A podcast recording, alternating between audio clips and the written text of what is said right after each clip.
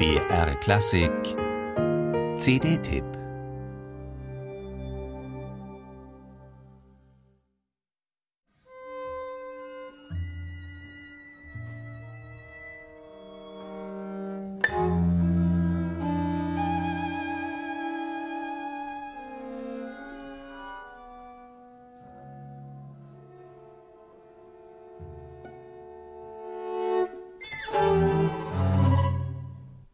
Für Streichquartett zu komponieren schien in den 1950er Jahren mega out zu sein. Doch, so Walter Levin, der Primarius des singulären LaSalle-Quartetts, damals bei den Darmstädter Ferienkursen, also im aufbruchsbeseelten Mekka der neuen Musik, wir wollten einfach wissen, wie es weitergeht. Bartok, Webern, Schönberg, Berg kannten wir alle schon. Also bestellten wir eifrig etwa beim Römer Franco Evangelisti, dessen filigrane Miniatur Aleatorio 1959 erstmals erklungen ist. Neben 36 weiteren, repräsentativ und bezwingend komponierten Klangdokumenten aus einer Spanne von rund 60 Jahren Darmstädter Spirits ist diese Aufnahme in einer jüngst veröffentlichten dritten Box mit sieben CDs zu finden, die diesmal herausragende Ensembles in den Fokus rückt.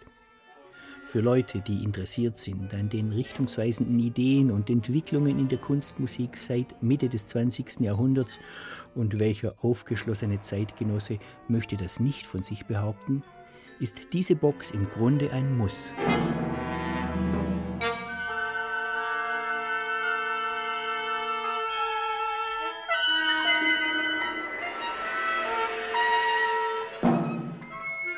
Komposition für 19 Instrumentalisten aus der Feder des Schweizer Boulez und Stockhausen-Schülers Hans-Ulrich Lehmann.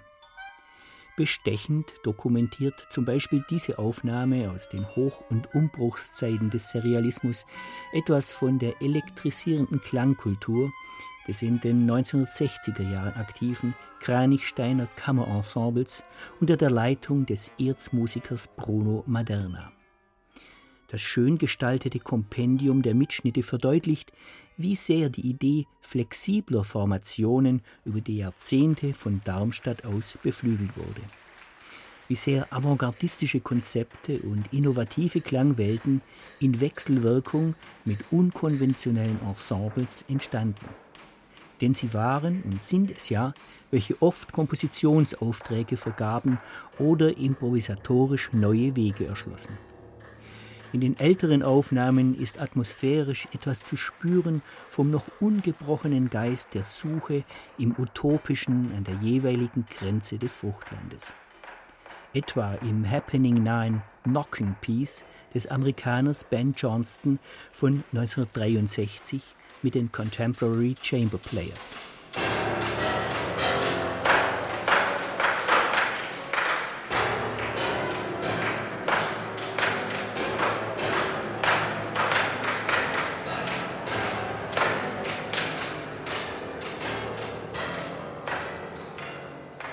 Die sehr zu empfehlende Edition mit Darmstädter Highlights aus 60 Jahren ist erschienen beim verdienstvollen Münchner Label Neos. Nicht alle Kompositionen werden jeden überzeugen können, aber jeder und jede wird klingende Phantasmagorien für sich entdecken, in die es sich lohnt einzutauchen.